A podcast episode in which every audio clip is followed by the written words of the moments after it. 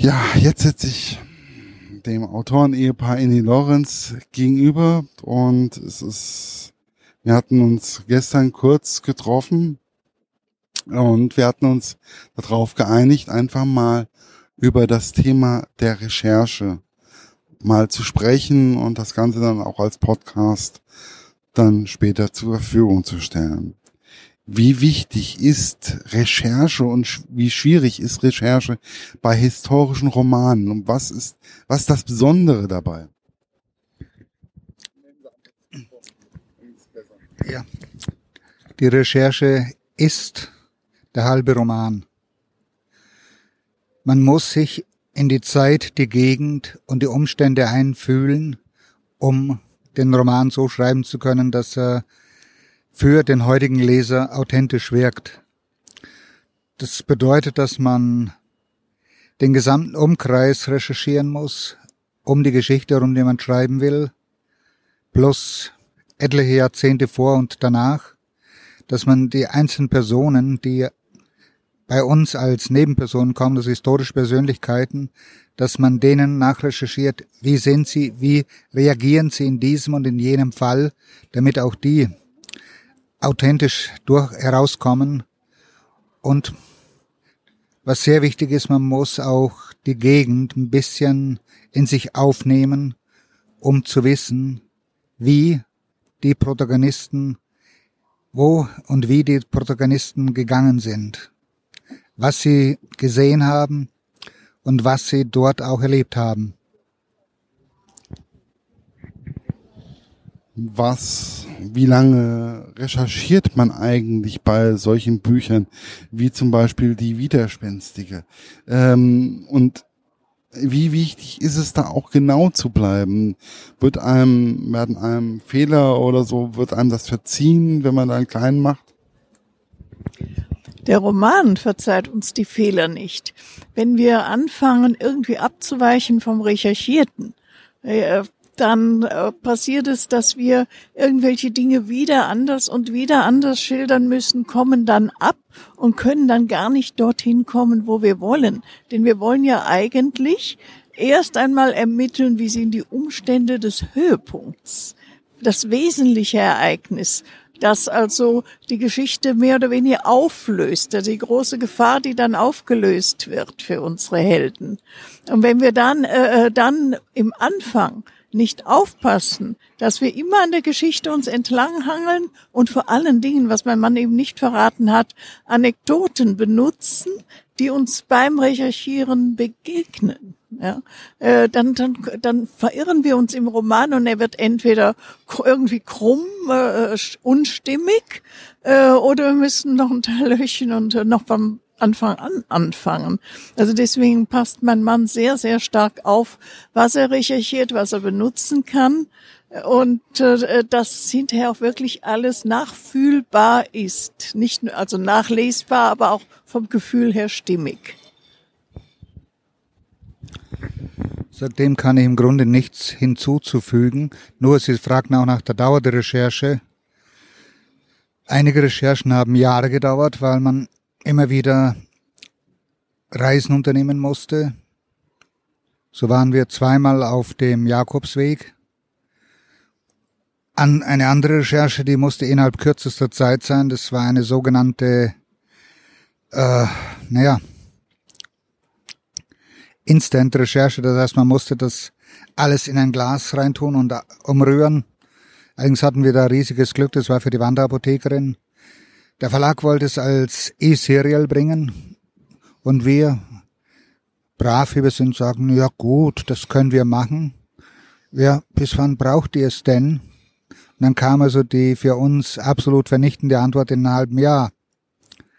Das heißt, wir waren also von dieser Besprechung kaum zu Hause, saßen wir am Internetcomputer und haben gesucht und wir hatten aber riesiges Glück, weil wir nämlich den Verein zur Pflegerealitätenwege in Thüringen gefunden haben, der sich um das Erbe der Buckelapotheker kümmert und es weiterträgt und konnten dort mit dem Vorsitzenden Herrn Heinz Liebermann Kontakt aufnehmen.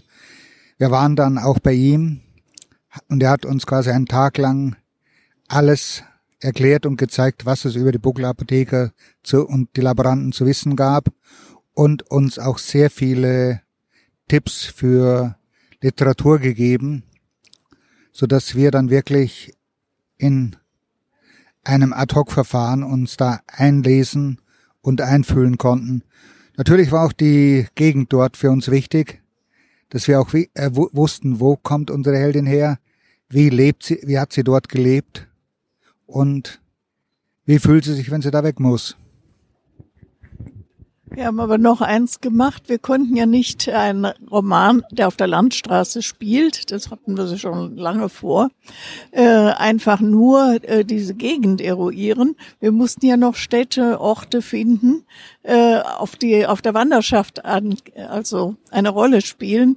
Da haben wir es uns aber relativ einfach gemacht. Wir hatten so viele Recherche von Orten, in, besonders in Süddeutschland. Wir haben die Strecke einfach so gelegt, dass wir alle Orte kannten, die also wo die weitere Geschichte gespielt hat. Ja, wir waren da schon gewesen und brauchten dann nur in unseren alten Materialien nachzusehen und uns anhand von Bildern zu erinnern. Mm, es ist, also ich habe manchmal das Gefühl bei den Autoren, ob das jetzt historische Romane sind oder allgemein, ich habe das Gefühl, man lebt als Autor auch ein Stück weit äh, in seinen Geschichten immer wieder und man ähm, man genießt eigentlich dieses ich durfte das recherchieren für meine Geschichte ähm, und die, meine Geschichte bleibt in mir drinne. Wie wichtig ist dieses Gefühl? Es gehört eigentlich dazu. Man äh, könnte es und gar nicht tun, wenn man es nicht als höchste Vergnügen wäre, zu schauen, in die Museen zu gehen, die Gegenden anzusehen, die Unterlagen zu sammeln.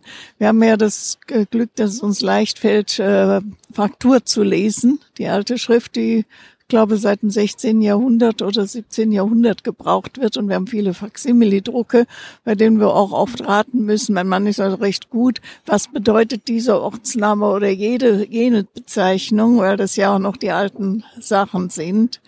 Und es ist einfach ein, ein Leben in der Geschichte in, äh, mit den vielen Reisen, die wir da unternehmen, das füllt einem total aus. Es ist wunderschön. Man erinnert sich auch gerne wieder dran. Wir haben tausende von Bildern auch aus der Zeit. Man, man hat immer eine kleine Kamera mit, eine normale, äh, und nimmt auch die Sachen auf, so dass wir auch immer wieder Recherchematerial haben. Auch wenn es erlaubt ist, in Museen zu fotografieren, tun wir das auch. Und dann bringen wir uns die Sachen mit und können die uns einfach nochmal ansehen und durchlesen. Und es ist einfach das, ja, man, äh, man lebt eigentlich, das, man führt eigentlich das Leben in diesen Sachen drin. Ja, man hat eigentlich nur ein Teilleben in der Normalzeit. Gut, in manchen Museen ist das Fotografieren nicht erlaubt, dann kann man sich aber die Kataloge kaufen. In anderen Museen ist es dann so, dass man mir das Fotografieren erlaubt, mit der Aufforderung, es nicht zu, als Bild zu veröffentlichen, sondern nur für die Recherche zu verwenden. Und in anderen Stellen kann man ja dann teilweise auch äh, Postkarten kaufen die das so zeigen, was man fotografieren wollte. Wir haben zum Beispiel in Polen bei der Recherche für die Widerspenstige in verschiedensten Museen fotografieren dürfen, was uns natürlich sehr zugute gekommen ist, weil wir ja nicht nur die Fotos, die wir für den Roman brauchten, sondern allgemein den, wie haben die damals gelebt, wie, was hatten die damals alles in ihren Schlössern, aber auch wie lebten die armen Leute, dass wir das alles da auffassen konnten. Und wir hatten ja dazu das Glück, dass wir mit Ursula Pavlik eine ausgezeichnete Führerin hatte, hatten, die uns quasi über zwei Wochen quer durch Polen begleitet hat und mit mir zusammen schon im Vorfeld die Route ausgearbeitet hat, wie wir reisen sollen, so dass wir quasi eine Rundreise durch Südpolen gemacht haben in den Gegenden, in denen unser Roman in Polen spielt. Bei einer anderen Reise hatten wir Herrn Dr. Alfred Meschnick aus Villach als Begleiter.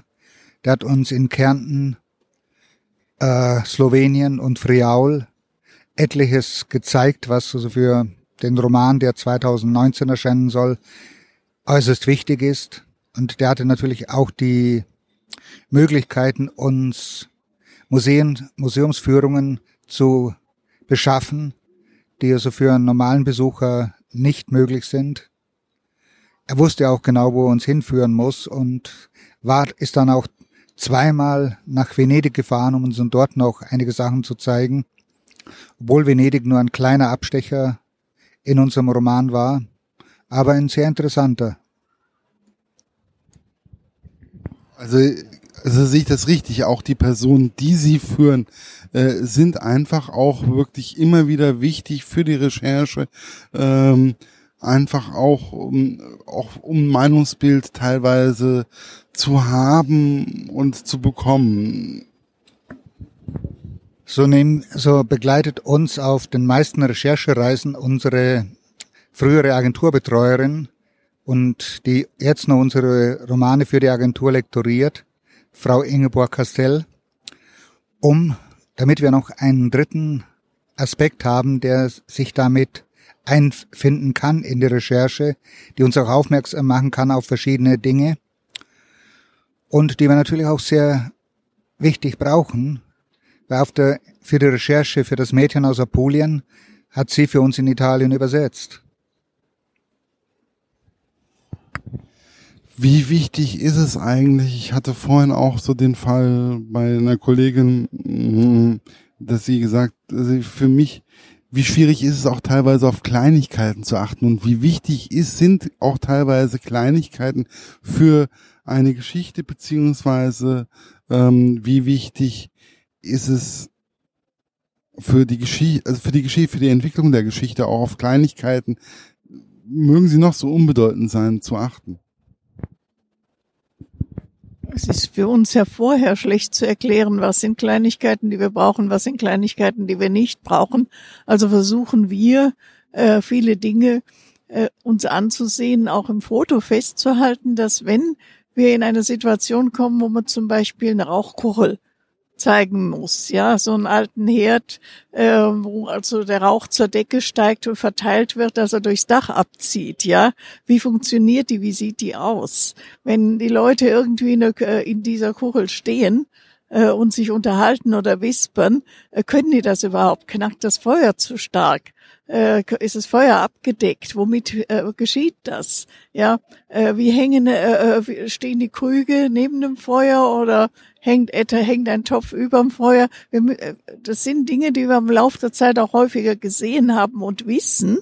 Aber ich habe das jetzt nur als Beispiel genommen. Auch viele Kleinigkeiten, wie zum Beispiel äh, der Leibstuhl in einem besonderen Kabinett, ja, wo ein zum Beispiel ein Auguster Starke draufgegangen ist, ja. Äh, das sind alles verrückte Dinge, aber es gibt im Roman wirklich dann manchmal auch interessante Szenen, für die wir so etwas brauchen, ja. Ein Roman ohne diese Kleinigkeiten ist dürr. Also muss man auf diese Kleinigkeiten auch achten. Und man muss sie so einbauen, dass sie nicht aufgesetzt wirken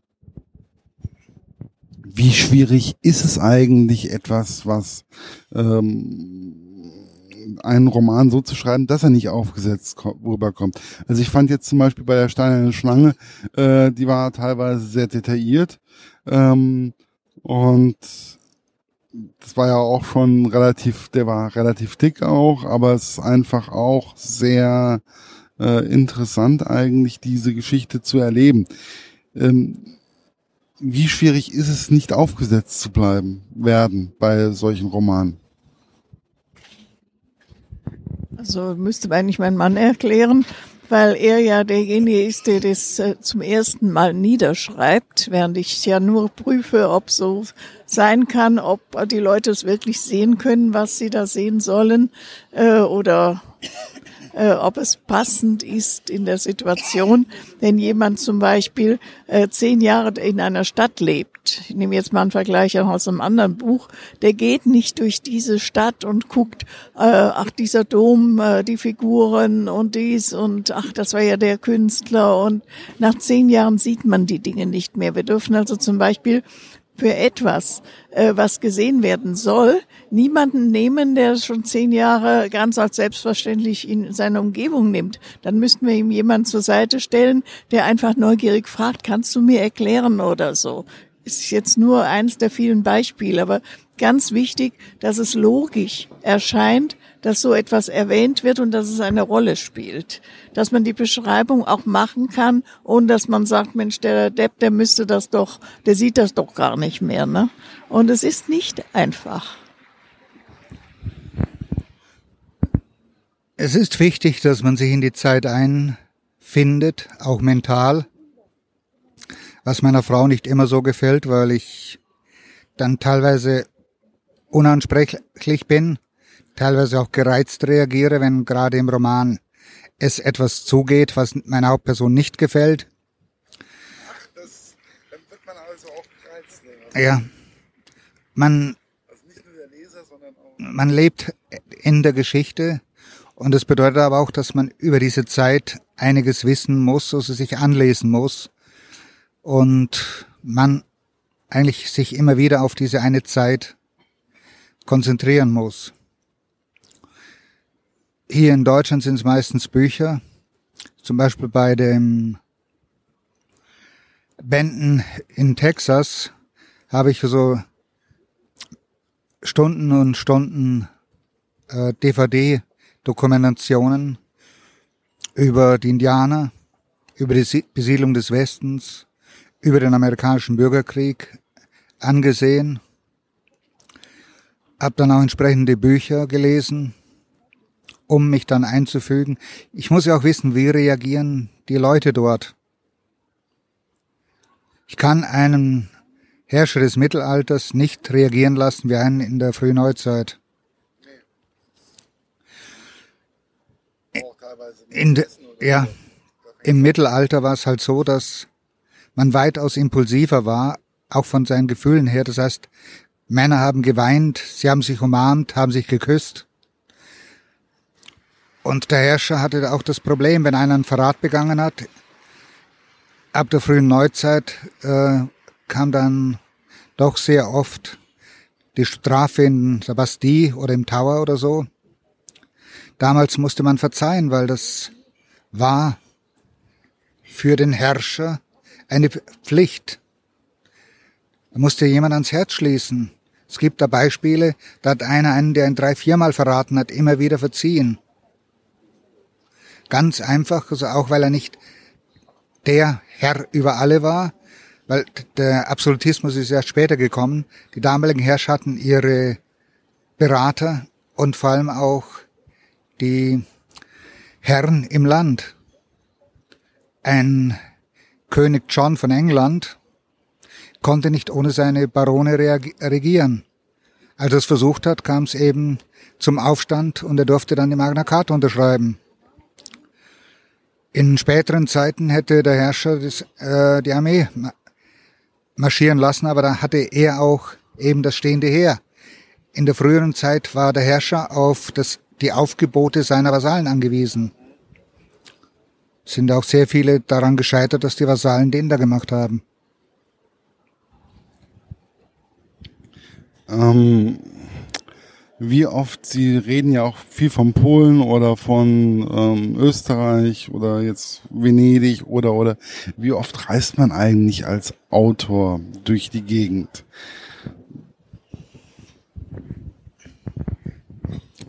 Ich könnte sagen, zu oft. Wir sind heuer schon etwas zu oft unterwegs gewesen, allerdings liegt es auch daran, dass wir für einige Romane recherchiert haben und können aber jetzt ab nächstes Jahr das Ganze etwas gemütlicher angehen. Da haben wir höchstens zwei oder drei Recherchereisen.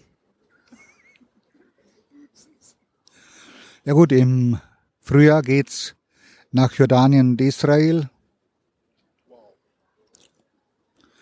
Und im Sommer geht's also nach Westeuropa. Und eine haben wir noch da, da wissen wir noch nicht, ob wir sie nächstes Jahr oder übernächstes Jahr machen. Die wäre dann in Deutschland. Es kommt auch darauf an, ob wir die mit einer Lesereise verbinden können. Äh, wir haben nicht so die Begeisterung, lange anreißen zu lesen, Lesungen zu machen, weil sie uns auch körperlich zu anstrengend werden. Aber wenn man hin, irgendwo hinfährt, eine Lesung hält und dann noch eine Woche recherchiert, dann sieht es schon anders aus. Ja, mein Mann hat jetzt vergessen, dass wir im nächsten Jahr auf jeden Fall noch eine kurze Recherchereise auch wieder für die Wanderapothekerin machen müssen. Da wir äh, vom Verlag und Agentur gebeten wurden, da noch einen Roman und noch einen Roman zu schreiben, äh, werden wir jetzt etwas ausnützen. Wir müssen sowieso in die Gegend und da werden wir mehrere Verabredungen mit Leuten treffen, äh, deren Wissen wir unbedingt abfangen müssen. Und dann haben wir doch wahrscheinlich die Unterlagen wieder vollständig für die nächsten Romane. Auf jedenfalls. Ich habe einige Unterlagen von dort. Meine Frau hat ja die Frakturschrift erwähnt. Derzeit ackere ich mich wieder durch äh, Faksimile-Drucken von Faksimile-Drucken aus dem frühen 19. Jahrhundert. Wer ist eigentlich so Ihr schärfster Kritiker? Sie sind ja mittlerweile schon renommiert, aber trotzdem, wer ist trotzdem immer noch so Ihr schärfster und wichtigster Kritiker für Sie persönlich? Ingeborg Castell, so unsere Agenturlektorin. Äh, die, die zieht uns schon gelegentlich die Löffel lang, wenn etwas nicht so ist, wie sie es will. Jetzt nur wegen der Zeit oder auch wegen dem Schreibstil oder alles? Also so richtig schön, also äh, unsere Ingeborg ist Erstleserin und Lektorin. Sie lektoriert also unsere neuen Romane vollständig und sagt dann, da muss, es ist eigentlich nicht viel, was sie ändern will, aber es sind oft wirklich entscheidende, wichtige Punkte, wo wir sagen, ja, der Roman wird wirklich noch eine Qualität besser, wenn wir das äh, zu 95 Prozent berücksichtigen, äh, was sie möchte. Bei einem muss ich Sie allerdings meistens enttäuschen. Sie wünscht sich nämlich fast bei jedem Roman mehr Sexszenen. Da gab es ja auch eine Sache in der Lister Wanderhure. Da meinte ich zu ihr, meine liebe Ingeborg, uh -uh, das hat der nicht verdient. Also, aber es ist immer auch, ähm, also eure Lektorin ist einfach auch sehr, sehr wichtig und mehr oder weniger auch teilweise, so wie ich das gerade so im Gesicht so sehe, auch ein so irgendwie eine Art Familienmitglied. Sehe ich das richtig so oder? Ja, äh, ja. Ingeborg Castell ist nicht unsere Verlagslektorin, sondern von der Agentur dazu sozusagen ausersehen, uns äh, rundum zu betreuen. Und sie ist sozusagen Erstleserin, Lektorin für die Agentur. Erst dann wird es zum Verlag abgegeben, wenn Ingeborg Castell ihr Platzett gibt. Sonst äh, eher dürfen wir nicht abgeben. Der Verlag hat natürlich nochmal eine Außenlektorin, die sich um uns kümmert. Äh, und äh, wir haben noch einem anderen Journalisten gegenüber gespottet, das ist die Frau mit den tausend Fragen. Das hat er in das Buch geschrieben über uns. Es gibt ja ein Buch über uns. Äh, und fragen Sie, raten Sie mal, wer dieses Buch lektoriert hat. Die Frau mit den tausend Fragen. Die ist auch sehr wichtig, weil sie geht an den Roman als unvoreingenommene Leserin heran. Das heißt, dass sie Sachen, die wir aus einer gewissen Betriebsblindheit äh, nicht so beachtet haben, dann aufwirft und sagt, warum könnt ihr das nicht ein bisschen besser für den normalen Leser erklären? Der weiß nicht, also was dieser oder jener Ausdruck bedeutet.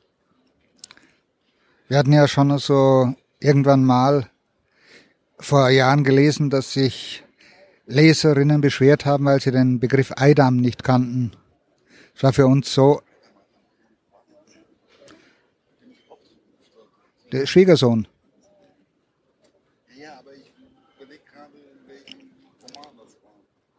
Ne, den habe ich öfters drin. Oder quasi der Oheim. Es ist definitiv so, dass jemand aus dem Mittelalter eigentlich selten vom Onkel spricht, weil das erst über das Französische reingekommen, sondern vom Oheim. Im normalen Text kann man den der Onkel kam herein schreiben. Aber äh, sozusagen Gott zum Gruß, Herr Oheim. ist etwas anderes, als wenn er sagt, also Gott zum Großonkel. Ja, nee, aber es muss ja auch mal zu, zur Zeit passen. Ja. Und man kann nicht immer ähm, nur die aktuellen Bezeichnungen Ja. sondern auch Es ist zum Beispiel auch im der Widerspenstigen ist der ist Max Emanuel, der Herzog von Bayern mit AI, weil das Bayern mit AY ist erst durch Ludwig den Ersten so kurz vor Mitte des 19. Jahrhunderts eingeführt worden. Viele so schreiben das einfach so rein, weil sie so gewöhnt sind, aber es gibt halt doch den Unterschied. Bayern ist das Königreich, das spätere mit den Schwaben und Franken. Und Bayern, das war das alte Herzogtum und spätere Kurfürstentum. Also sehe ich das richtig, die Recherche und alles, was drumherum mit dem Verlag äh, und mit dem Lektorat zu tun hat, ist einfach enorm wichtig und man, es kann als Autor, man kann nicht ohne das alles leben, sondern man muss sich auch auf die Sachen einfach auch richtig einlassen. Ehrlich gesagt, ohne Recherche, ohne sich in die Zeit einzufühlen, kann man keinen fünften historischen Roman schreiben. Dabei muss man natürlich andererseits aufpassen, dass man jetzt kein halbes Sachbuch schreibt und das viele, viele schöne Wissen, das man angeeignet hat, äh, zu 90 Prozent wieder über Bord werfen muss. Ja, ich habe schon Sachen rausgeschmissen aus einem aus Romanen, äh, die mit, äh, wegen denen ich begonnen habe, weil sie einfach in der Entwicklung des Romans nicht mehr gepasst haben. Aber ein Roman, ich sage immer, ein Roman schreibt sich von selbst. Er fordert, also er fordert mich auf, ihm so zu schreiben, wie er will. Und ich kann da nicht sehr viel dagegen tun. Ich muss dem Roman folgen, so wie, es, so wie er quasi in meinem Kopf entsteht. Ja, dann bedanke ich mich für das schöne Gespräch und ja, bis demnächst und danke nochmal.